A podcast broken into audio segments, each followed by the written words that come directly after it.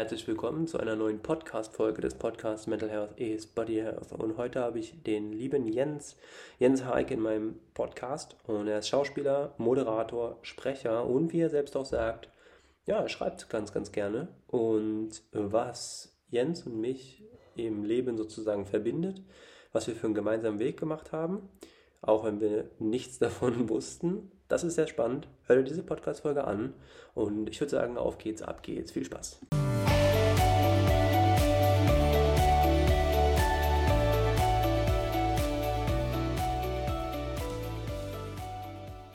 Herzlich willkommen zu einer neuen Podcast-Folge des Podcasts Mental Health is Body Health. Und heute habe ich einen, ja, wie kann man so sagen, einen sehr kreativen Menschen vor mir sitzen. Ich sehe ihn schon im Zoom. Ich freue mich sehr. Wir haben auch einige Parallelen in unserem Leben jetzt schon gefunden in diesem netten Vorgespräch. Und ich begrüße Jens Hayek. Servus, Jens. Hallo, hallo nach Berlin. Das, das ist aber schön, dass du die Zeit gefunden hast und ähm, ja, mit dabei bist in diesem Podcast. Und ich starte mal direkt rein für diejenigen, die dich nicht kennen. Du bist der Schauspieler, Moderator, Sprecher und habe ich noch irgendwas vergessen? Was, was machst du noch?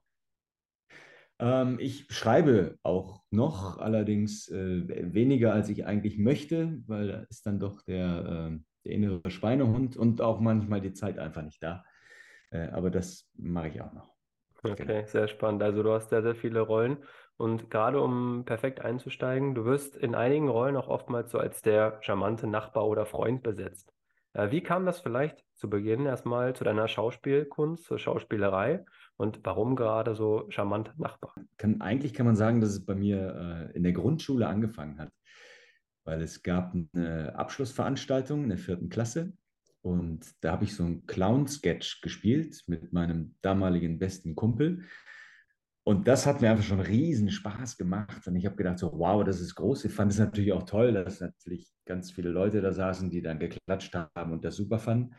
Ähm, und so hat das nie aufgehört. Das ging dann in der Schule weiter, in der Theater AG, wie bei vielen. Ähm, und dann war es so, dass ich aber nie den, den Mut und den Nerv aufgebracht habe, mich an der Schauspielschule zu äh, bewerben. Mhm. Dann immer nebenher weitergemacht, auch ein bisschen Unterricht genommen etc. Aber ich habe halt immer, sagen wir mal, laienspielmäßig weitergearbeitet und habe studiert. Unsere gemeinsame äh, Komponente, dass beide Sport studiert haben, genau. Habe dann das erste Staatsexamen gemacht, Englisch und Sport auf Lehramt. Und dann hat man irgendwann angefangen, mir fürs Theaterspielen Geld zu geben. Das ist Schauspiel. Cool, sehr, sehr gut. Du hast ja auch schon in einigen großen Rollen mitgemacht.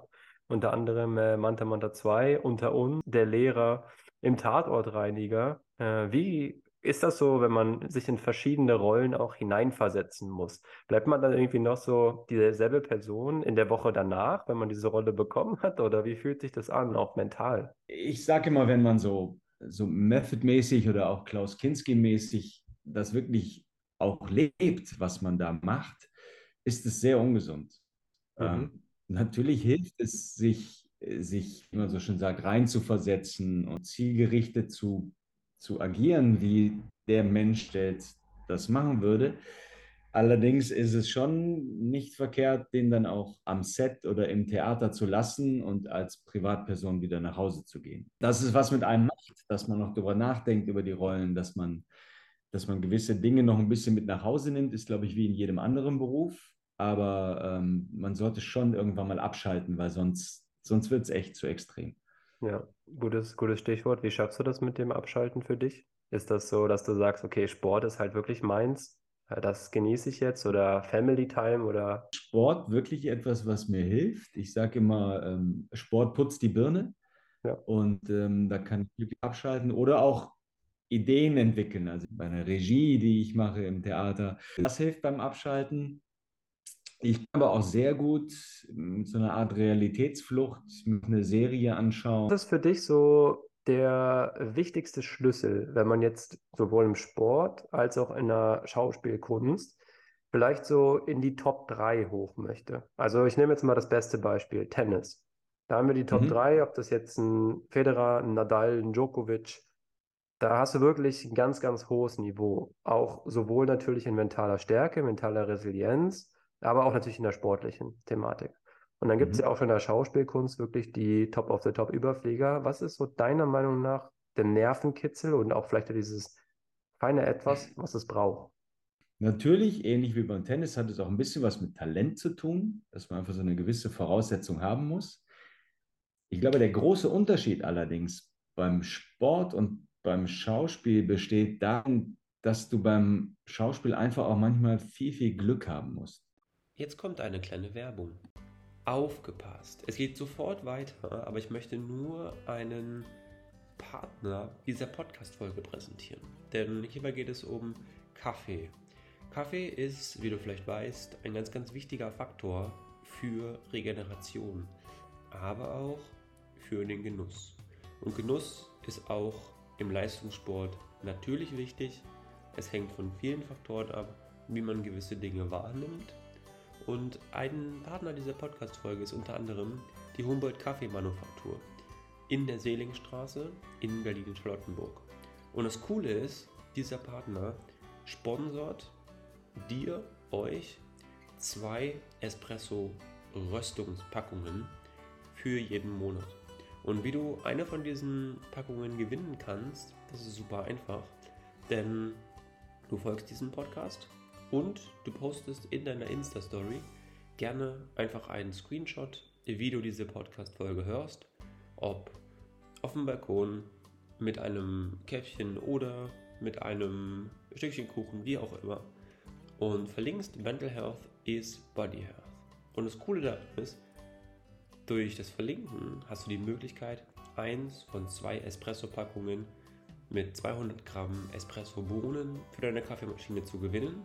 Die werden dir dann am Ende des Monats, wenn du einer der Gewinner sein solltest, zugesendet und du darfst dann den Kaffee genießen. Also Partner dieser Podcast-Folge Humboldt Kaffeemanufaktur in der Seligstraße in Berlin-Charlottenburg.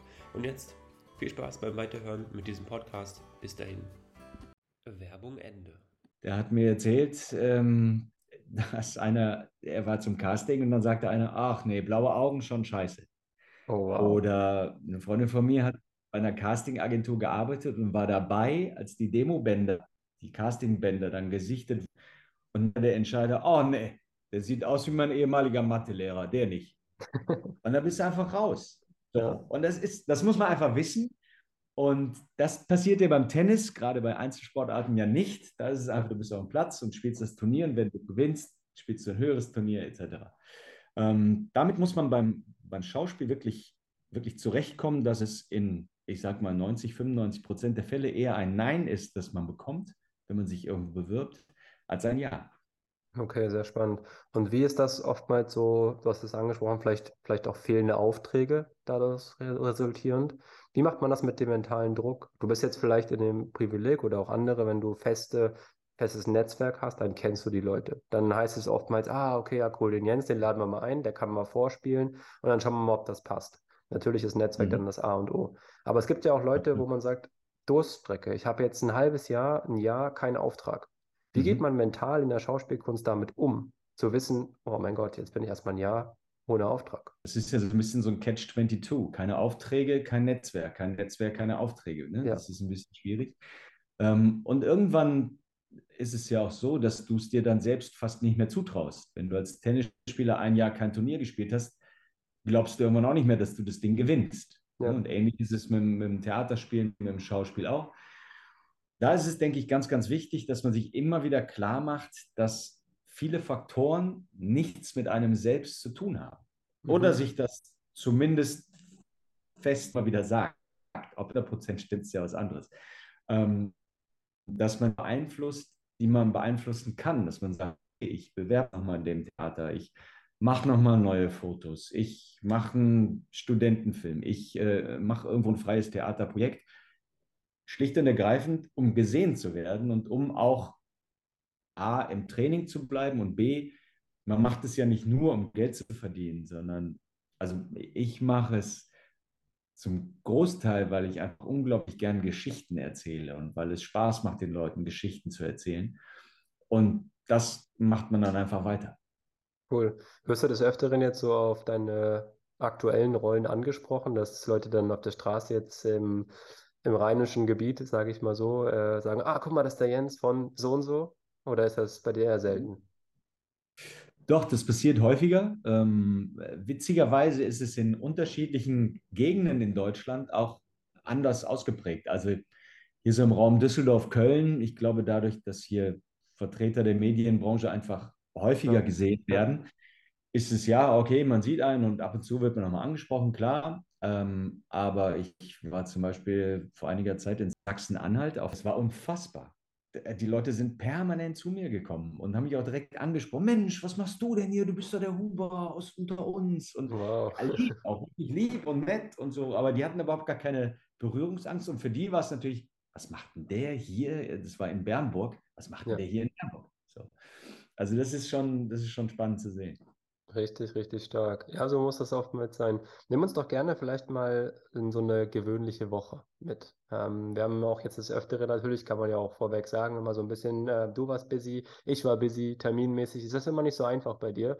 Auch gerade ja. mit deinen äh, Dispos, das muss man ja auch mal so sagen.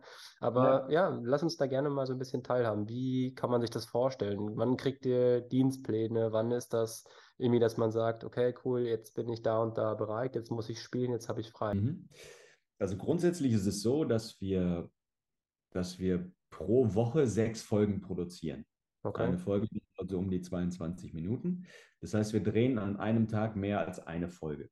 Nicht unbedingt, dass ich dann den ganzen Tag da bin. Das hängt immer davon ab, wie viele Szenen man jetzt im All hat in dieser Woche. Man kriegt freitags seine Dispo für die nächste Woche dann kann es, dass man äh, montags morgens um 7 Uhr in der Maske sein muss, dann geht es um 8 Uhr los, dann hat man vielleicht drei, vier Szenen, dann hat man zwei Stunden Pause, nochmal eine Szene und dann ist Feierabend. Oder man auch, wie ich heute, mal das Glück, einen Tag in der Woche frei zu haben. Mhm.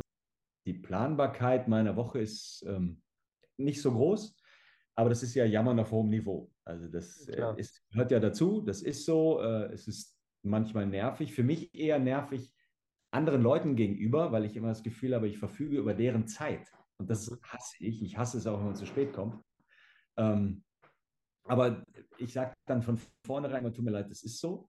Extrem ist es, wenn ich parallel Theater spiele und ich sage, klar, morgen 11 Uhr Probe. Ja, ich glaube, das kann man aber generell nicht. Also wenn man sich für eine gewisse Sparte entscheidet, ob das ja, ich sehe es oftmals im, im Profisport, da hast du natürlich auch so diese Entscheidung, diesen Weg zu gehen und entweder du gehst den, musst sehr viel auch bringen. Als Opfer möchte ich es nicht nennen, aber es ist ein sehr extremes Wort. Aber du investierst halt mhm. halt einfach viel, ne? Und ich glaube, das ist, das ist, also das sind schon Parallelen zwischen Schauspiel und Sport, die ich da schon sehe. Und deswegen mhm. ist das schon sehr wichtig. Gibt es denn bei euch in euren Reihen jetzt im Schauspiel auch Mentalcoaches oder habt ihr sowas gar nicht? Wir haben Coaches, die sind am Set und es gibt auch Einzelcoaching. Da geht es aber eher ums reine Schauspiel. Okay. Die sind natürlich auch so ein bisschen sowas wie kleine Psychologen, weil man denen schon mal sein Herz ausschüttet, klar. Aber richtige Mentalcoaches gibt es nicht. Witzigerweise ähm, wurde das mal in einer Versammlung angesprochen, dass ich glaube, es war sogar generell die UFA, die allgemein das überlegt. Sehr gibt es das noch nicht. Okay, spannend. Ja, aber ich glaube, das ist ja jetzt auch immer mehr und mehr im Kommen, ne? Gerade auch, also im Sport, klar. Da hast du ja auch die Thematik. Ich mhm. habe ja auch des Öfteren mit Eishockey-Profis gesprochen, die dann einfach überrascht waren, dass das jetzt der Schritt ist, den man gehen sollte, um zu sagen, Ja. okay, wir implementieren Mentalcoaches. Aber ja, wie du auch richtig sagst, ich fände das im Schauspiel auch nicht unwichtig. Also von daher sehr, sehr spannend. Wie gehst du persönlich mit schwierigen Situationen um? Ist das so eine Sache, dass du sagst, okay, jetzt erst recht kommt da dieser Sportsgeist raus? Oder ist das so eine Sache, okay, dann erstmal eine Woche am besten gar nicht ansprechen? Äh, das ist unterschiedlich. Ähm, meine Agentin sagte, ah super, ich fliege morgen nach München, verhandle den Vertrag. Riefen die mich am Tag drauf wieder an und haben gesagt, du Jens, wir überlegen uns das dann doch nochmal, ein bisschen Bedenkzeit. Und dann haben sie mir letztendlich doch abgesagt. Mhm. Und das war so ein Moment, das hat mich echt geknickt. Äh, es wäre so ein bisschen wie so, ne? du kriegst einen Vertrag, ein Jahr bei Bayern München und dann sagen sie, du warte mal, wir haben doch nicht die passenden Schuhe für dich, wir müssen. Habe ich aber rückblickend dazu gebracht, dass wenn ich jetzt zu Castings gehe, natürlich bin ich aufgeregt, das, aber ich denke mal, naja, was soll groß passieren? Ich habe jetzt die Rolle nicht und wenn ich jetzt zum Casting gehe und ich kriege die Rolle nicht, dann habe ich die Rolle immer noch nicht. Richtig. Das heißt, eigentlich hat sich erstmal nichts verändert. Guter Ansatz, der nicht immer so wirklich auch umzusetzen ist, aber ähm, es hat mich entspannter gemacht, so rückblickend. Ja. Ja. Ja, es ist so ein bisschen wie, ich weiß nicht, so vielleicht komischer Vergleich, aber wenn du irgendwie jemanden ansprichst und sagst, okay, möchtest du dich austauschen? Und Nein Mhm. hast du schon. Und ein Ja kannst du kriegen. Genau. Ja, Ja, das. das ist auch Also, ein Satz, den einer unserer Coaches immer sagt. Willst du mit einem Sportler anders arbeiten als mit einem Schauspieler? Es kommt, es ist eine sehr spannende Frage. Es kommt aber, glaube ich, drauf an, weil ich finde, also meine persönliche Meinung, was ich jetzt so, ich kenne jetzt nicht viele Schauspieler, ne? Also es gibt so einige, eins, zwei, drei, die ich so kenne, wo ich jetzt sage, okay, ich habe den ersten Kontakt und ich sehe schon relativ viele Parallelen.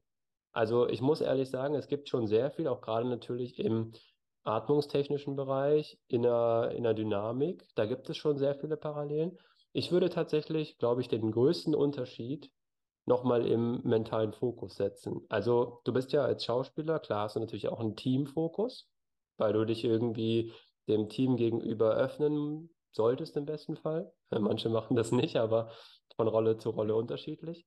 Aber ich glaube, ich würde beim, beim Schauspieler doch schon noch mehr auf die einzelne Person eingehen. Ähm, beim Sportler, kommt natürlich darauf an, welcher Sport es ist. Beim Fußball zum Beispiel, glaube ich, ist die Synergie im Team doch noch mal elementarer als im Mhm. Schauspielbereich. Deshalb würde ich Ja. da verschiedenste Ansätze machen und würde sagen, okay, ich versuche halt so gewiss, ich bin immer ein Riesenfreund von spielerischen Aktionen. Deswegen würde ich, glaube ich, im Schauspiel da diese Basis legen und spielerische Aktionen mit reinnehmen. Mhm. Aber dann wirklich auf die einzelnen Personen gehen. Was ist bei dir als Person am wichtigsten? Wie möchtest du charakterlich sein? Wie wird deine Rolle verkörpert? Das hat man ja im Sport. Geht es ja dann doch noch mehr irgendwie darum, okay, was erreichst du als Team gemeinsam? Ist meine persönliche Einschätzung. Mhm. Ob das jetzt der goldene Weg ist, I don't Ja. know. Ja, aber ich glaube, so würde ich das äh, sehen und so würde ich das machen. Ähm, kommt natürlich darauf an, wenn du jetzt einen Tennisprofi hast, wo du sagst, okay, du musst. Also ich finde, Tennis ist zum Beispiel ein super Beispiel. Tennis ist mental eine ganz, ganz krasse Nummer, weil Ja. du ja wirklich, ich war jetzt letzten Samstag, war ich das erste Mal Tennis spielen und ich war noch nie vorher irgendwie mit dem, also mit dem Tennissport verbunden. Aber ich muss sagen, es hat Mhm. mir echt viel Spaß gemacht, weil ich gemerkt habe, ich Ja. bin mental an sich eine relativ starke Person in gewissen Situationen. Es gibt immer Ausnahmesituationen, aber ich glaube, die hat, die hat jeder. Aber da ist es wirklich so, Ja. das habe ich echt schon gespürt, dass da ein extremer mentaler Druck im positiven Sinne ist. Weil du bist ja wirklich nur auf Mhm. dich alleine gestellt. Das ist schon Und heftig. Und ich wenn ich mir überlege, jetzt ja. bei großen Turnieren, gerade bei Ja. Wimbledon oder wo auch immer, ja, French Open und so ein Spaß, wenn du dann irgendwie Sätze zurückliegst und eigentlich schon schier aussichtslos verloren hast, das Mhm. Ding dann noch zu drehen, Hut ab. Ja. Ja, ist kein Wunder, dass die alle auch mit Mentalcoaches arbeiten. Ja. Ja, ja. Wie ist denn deine äh, Beziehung zum Sport im Allgemeinen? Jetzt nicht auf selbst aktiv sein, sondern eher so auf vielleicht klassische Fanbasis. Gibt es da so Sachen, dass du sagst, oh, das ist so deine, deine Leidenschaft, da hast du jetzt, äh, du hältst es mit der Fortuna oder keine Ahnung, was weiß ich. Ähm, witzige, also ich bin großer Fußballfan, habe Ja. früher selbst Fußball gespielt. Ähm, ich bin ein großer Fan vom VfB Stuttgart. Ach, schön, schön. damals in Stuttgart, wir haben Verwandte besucht und ich war, ich glaube, sechs oder sieben und da war ich zum ersten Mal im Stadion. Ja. VfB gegen Kickers Stuttgart, weiß ich noch, damals im Neckarstadion. Ähm, und das suchst du dir ja nicht aus. Und seitdem bin ich VfB-Fan. Ähm, habe sehr gelitten die letzten Jahre Mhm. natürlich.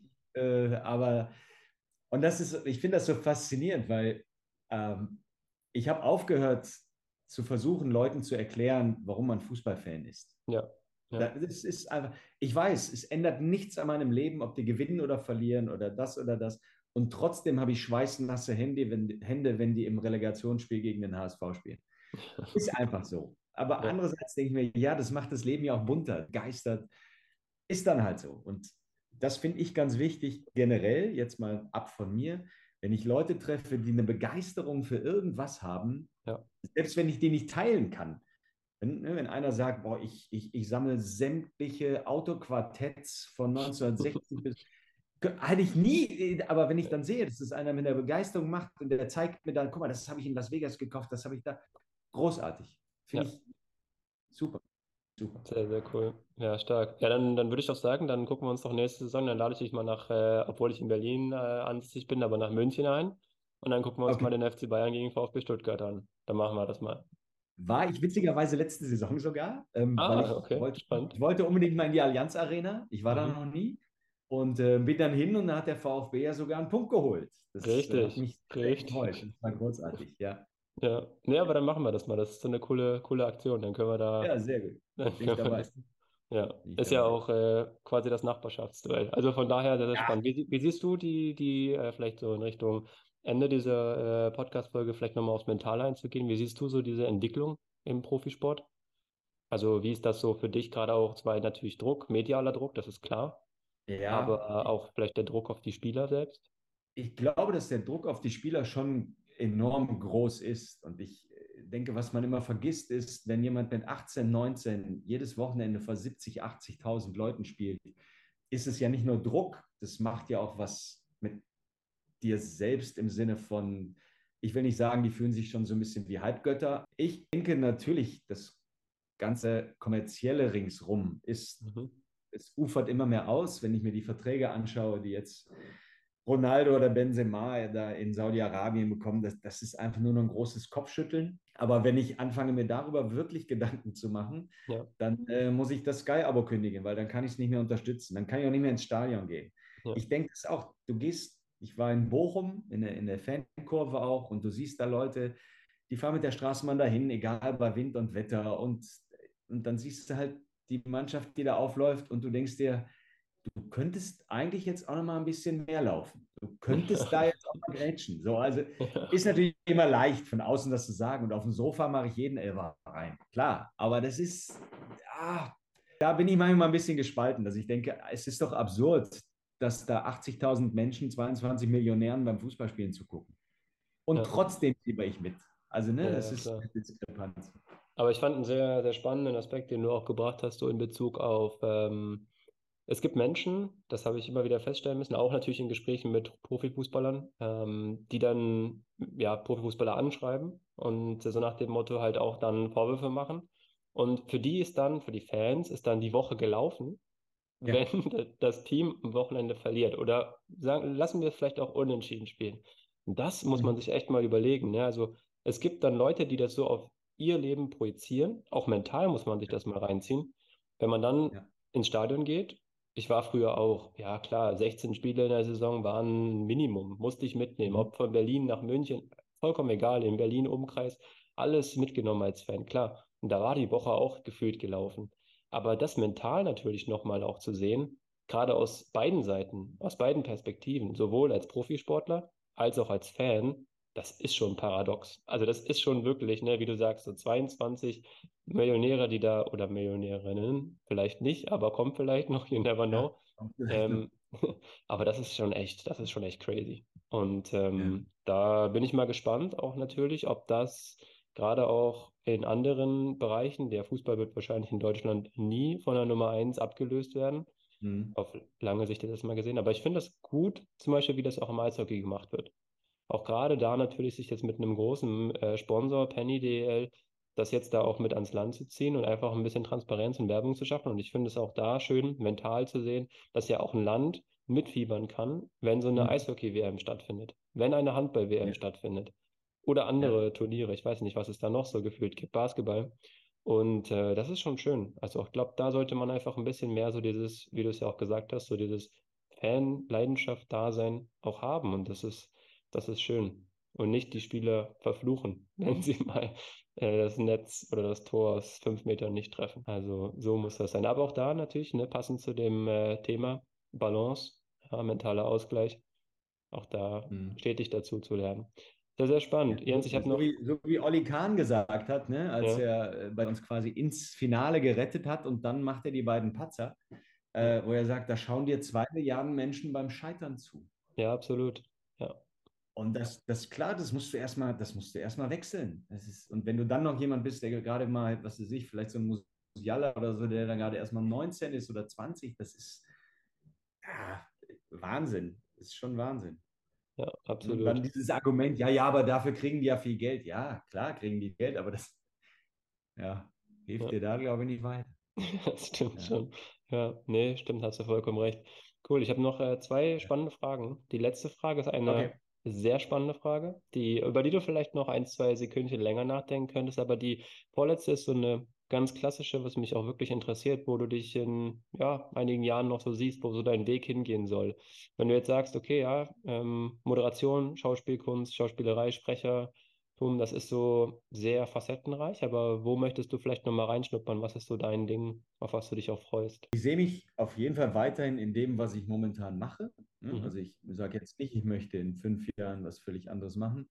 Etwas, was ich anfangs ja gesagt habe, dass ich auch schreibe. Also ich habe mit einer Kollegin zusammen zwei Theaterstücke geschrieben ähm, und bilde mir ein, wie ganz, ganz viele Menschen auch Ideen für äh, Drehbücher zu haben.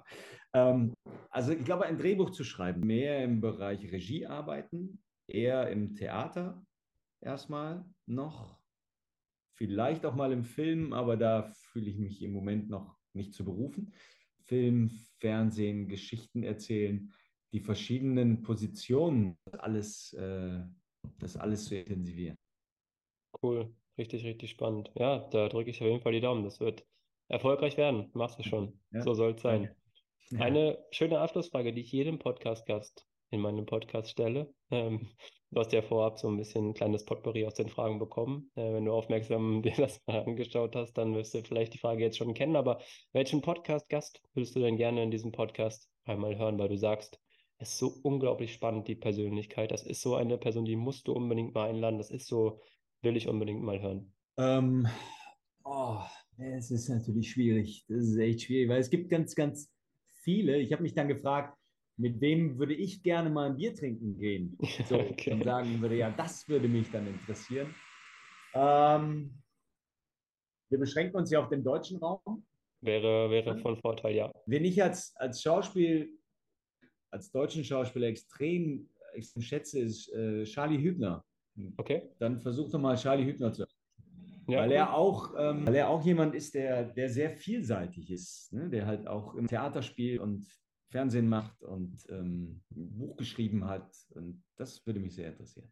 Okay, cool. Ja, danke auf jeden Fall für den Tipp. Ist eine, ich finde es immer so spannend, dass auch natürlich, klar, jeden Podcast-Gast, den ich hier einlade, dass der ja auch gewisse Medien, gewisse Sachen auch konsumiert an Wissen und an was auch immer, ne, an Kunst und ähm, oder auch Sport. Und ich glaube, daraus eine gute Symbiose zu schaffen, ist sehr, sehr schön und sehr, sehr spannend. Und das erweitert ja von jedem Zuhörer, von jeder Zuhörerin auch den Horizont. Und ich glaube, daran anzuknüpfen, ist schon ein wichtiger Part. Also vielen Dank dafür auf jeden Fall.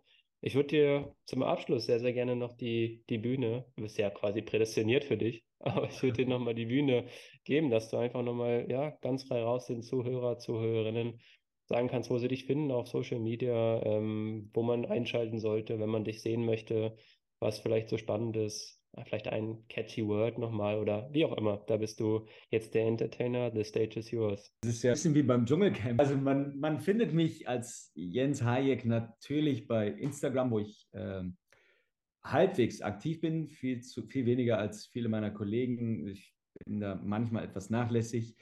Ähm, da findet man mich. Man findet mich fast täglich um 17.30 Uhr natürlich bei RTL, bei Unter uns. Ähm, derzeit, wahrscheinlich nicht, wenn die Folge ausgestrahlt wird, aber gerade im Moment spiele ich wieder im Tatortreiniger im Theater in Aachen, im Grenzlandtheater. Mhm. Also immer auch mal so die Theater checken, ob ich da vielleicht gerade auftrete.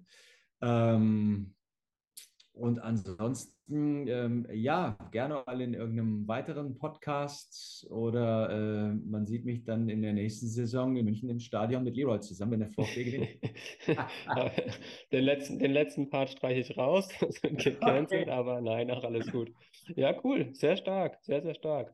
Ich danke dir, Jens, hat mir extrem viel Spaß gemacht. Mir äh, auch, vielen Dank. War eine sehr coole Nummer und äh, ja, danke dir, viel Erfolg weiterhin für alles, was ja, du machst. Ebenfalls. Und, äh, und äh, ich, ich werde das verfolgen, deine Arbeit ähm, als Volontär. Das finde ich auch großartig, dass du das machst.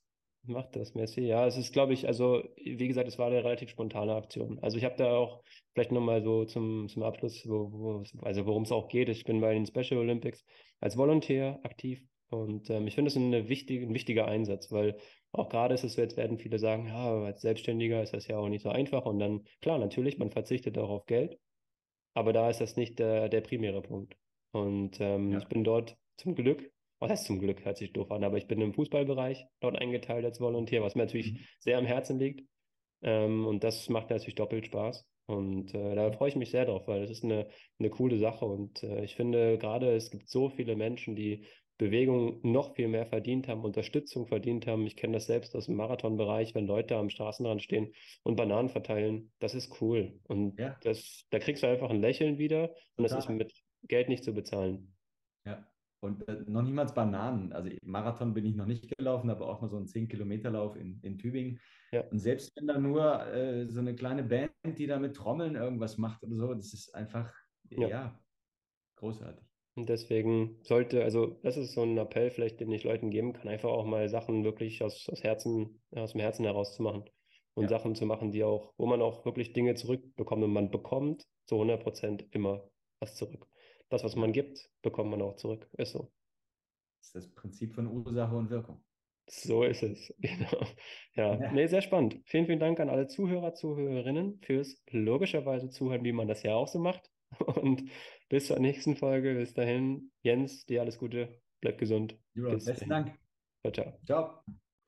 Wow, was für eine Folge mit dem lieben Jens. Und wenn dir diese Folge gefallen hat, dann abonniere gerne diesen Podcast auf Spotify. Einfach auf Folgen klicken und